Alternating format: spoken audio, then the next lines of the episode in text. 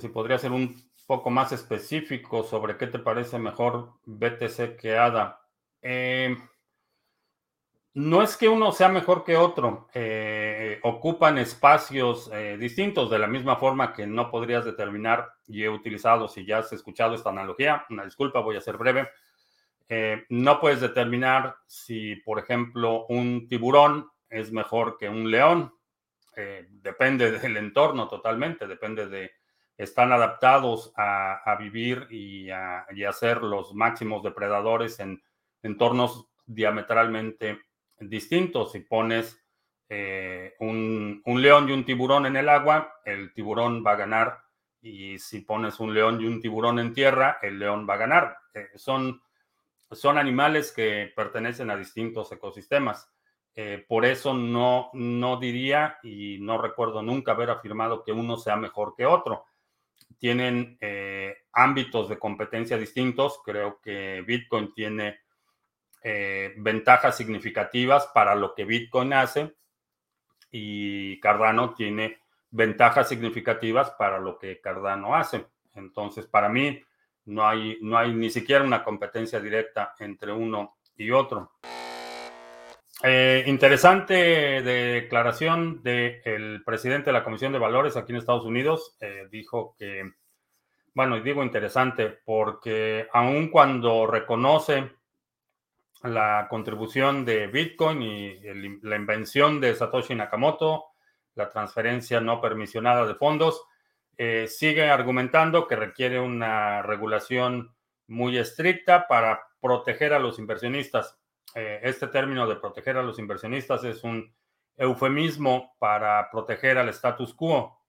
Eh, lo hemos visto en muchas instancias en las que este tipo de regulaciones, como la eh, licencia BIT en el estado de Nueva York, simplemente sirven para proteger los intereses de las grandes compañías con la excusa de proteger a los inversionistas individuales. Es curioso que este tipo de medidas que se presentan con esta finalidad, vienen de los mismos gobiernos que son los que venden billetes de lotería eh, y, ganan eh, carretadas de dinero eh, con la ignorancia de la gente y tienen en la mayoría de los países, el gobierno tiene el monopolio de las loterías y los juegos de azar. sin embargo, cuando se trata de un sistema que te permite tener soberanía y preservar tu patrimonio de la eh, depredación de, eh, de la eh, emisión indiscriminada de dinero, entonces sí te van a te van a proteger, o al menos eso dicen.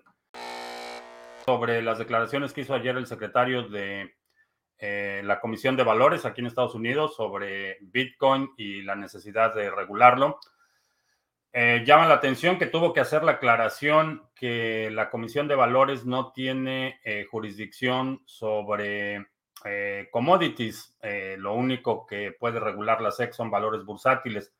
Entonces, de la misma forma que la Comisión de Valores, por ejemplo, no regula la negociación de futuros o de petróleo o de materias primas, no tendría eh, jurisdicción sobre Bitcoin si Bitcoin es considerado un commodity. Eh, sobre otros proyectos, la situación sería un poco distinta. Hay algunos eh, utility tokens, por ejemplo, podrían o no ser clasificadas como valores bursátiles, pero será, tendrá que ser caso por caso. No veo una instancia en la que vayan a, agrupar a todos y y traten de regularlos como si fueran una sola cosa, porque hay muchísima diversidad en el eh, origen, propósito, desarrollo y eh, eh, utilidad de distintos tokens. Por ejemplo, ayer mencionábamos el caso de Ravencoin.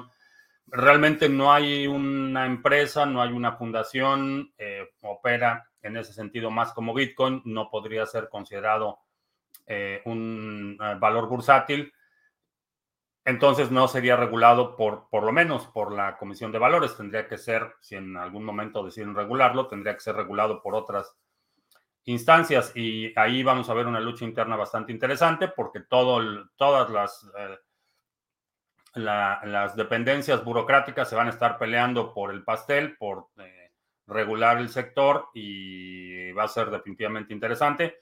Y obviamente eh, estamos hablando de este tipo de regulaciones, eh, no son nuevas leyes, son interpretaciones de las leyes existentes y estas interpretaciones están sujetas a litigio. Entonces, eh, vamos a ver, de la misma forma que hemos visto muchos litigios de la Comisión de Valores con proyectos como Ripple, como Tron, como IOS, no, creo que Tron no tuvo litigio o no ha tenido litigio todavía, pero IO sí tuvo litigio. Ripple está en medio de ese litigio.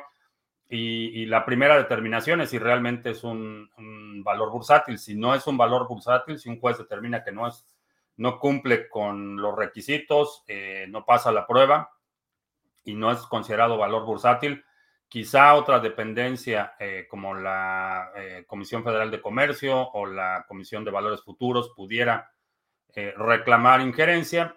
Sin embargo, la acción la jurisdicción de la Comisión de Valores está limitada. Ah, ¿Cuáles serían las herramientas para no ser detectado? Mm, tengo un seminario, son casi nueve horas de, hablamos específicamente del tema de, de la privacidad, de la vigilancia en línea. es un tema bastante abundante y obviamente aunque los principios que enseño en el seminario aplican, las herramientas van evolucionando y van cambiando ligeramente, pero los principios fundamentales de los que hablamos eh, en el seminario no han cambiado. Así es que si tienes tiempo el fin de semana, aprovecha. Hay descuento en todos los seminarios, el 25, lo de aquí está. 25% de descuento en todos los seminarios con el código 25 menos, eh, entonces aprovecha y este fin de semana para que te pongas al corriente. Creo que el, tema de la privacidad en línea y el tema de la seguridad informática son cruciales para quienes tenemos la soberanía o la custodia de nuestro dinero. Te conviertes en el banco cuando tienes tus llaves privadas, te conviertes tú en el banco y por lo tanto eres responsable también de la seguridad. Así es que te recomiendo que cheques ese seminario. Recuerdo, te comparto, que eh, NordVPN, eh, ya estamos, eh, somos parte del programa de afiliados de NordVPN y como lo he recomendado desde hace muchísimo tiempo, utilizar una VPN es una buena idea, especialmente si estás involucrado en las criptomonedas, es crucial que utilices una VPN. NordVPN es la que yo uso y es la que he recomendado ya desde hace tiempo y ahora ya somos oficialmente parte de su programa de afiliados. Así es que si eh, ahí está el enlace, está apareciendo en la pantalla, está también en la descripción del video. Y si utilizas este cupón CMTV, este cupón, eh, te va a dar la mejor oferta disponible. Y nos dan ahí un par de Satoshi. Bueno, no sé todavía cómo pagan, creo que pagan, no sé cómo pagan, pero lo que paguen va a terminar en Satoshis. Menos mal que Cardano ya está liberado y nadie lo controla. Eh, la, nueva ley todavía no está definido cómo va a quedar eh, eh, esa categoría de personas que estarían obligadas a reportar. Pero, por ejemplo, los pools, no hay forma de saberlo. Es, es un entorno no permisionado, no hay un mecanismo, por ejemplo, en el que yo pueda impedir que alguien delegue al pool. No puedo, no puedo yo cancelar una delegación en el pool nadie controla eso. Entonces, en un entorno no permisionado, eh, no se puede sancionar la participación. No, no puedo decirle a la gente, solo puedes delegar en el pool si me das tu identificación, si sé tu nombre, dirección, teléfono, copia de tu pasaporte, o no te dejo entrar al pool. Esa es, esa es la, condicionante. Y, es por eso que eh, creo que vamos a ver muchísimos eh, pleitos legales una vez que se apruebe esta ley, en la forma en la que se apruebe, vamos a ver muchísimas demandas, porque hay muchos protocolos que simplemente no pueden hacer lo que la ley dice que deberían hacer. Entonces, eh, no hay ni siquiera dolo o intencionalidad en no aplicar la ley, simplemente no se puede, no se puede aplicar en el estado actual.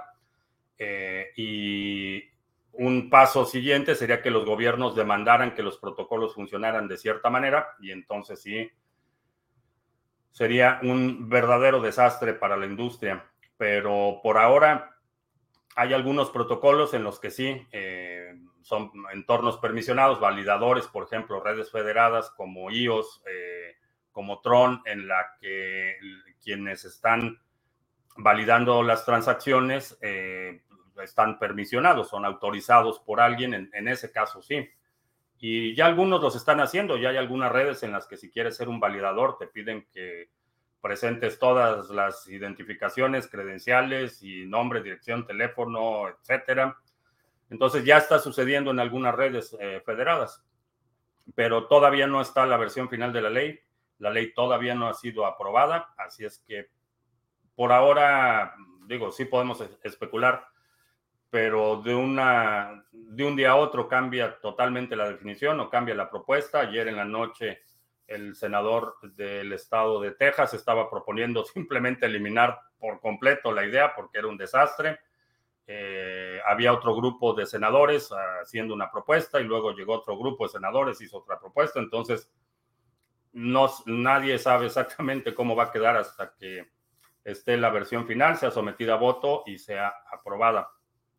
Eh, pero, repito, el, el el asunto es que aunque la ley pida que, por ejemplo, los pools de Cardano hagan algo, es impracticable, es imposible. Eh, es como si eh, pasaran una ley diciendo que a partir de ahora este, los, los coches, los automóviles tienen que viajar dos metros arriba del suelo. Pues sí, pueden pasar la ley que diga eso, pero los vehículos no funcionan así, necesitan la fricción contra el pavimento para moverse y no los puedes elevar un metro del piso. Entonces, vamos a ver qué sucede, pero definitivamente creo que para mí es, eh, es un...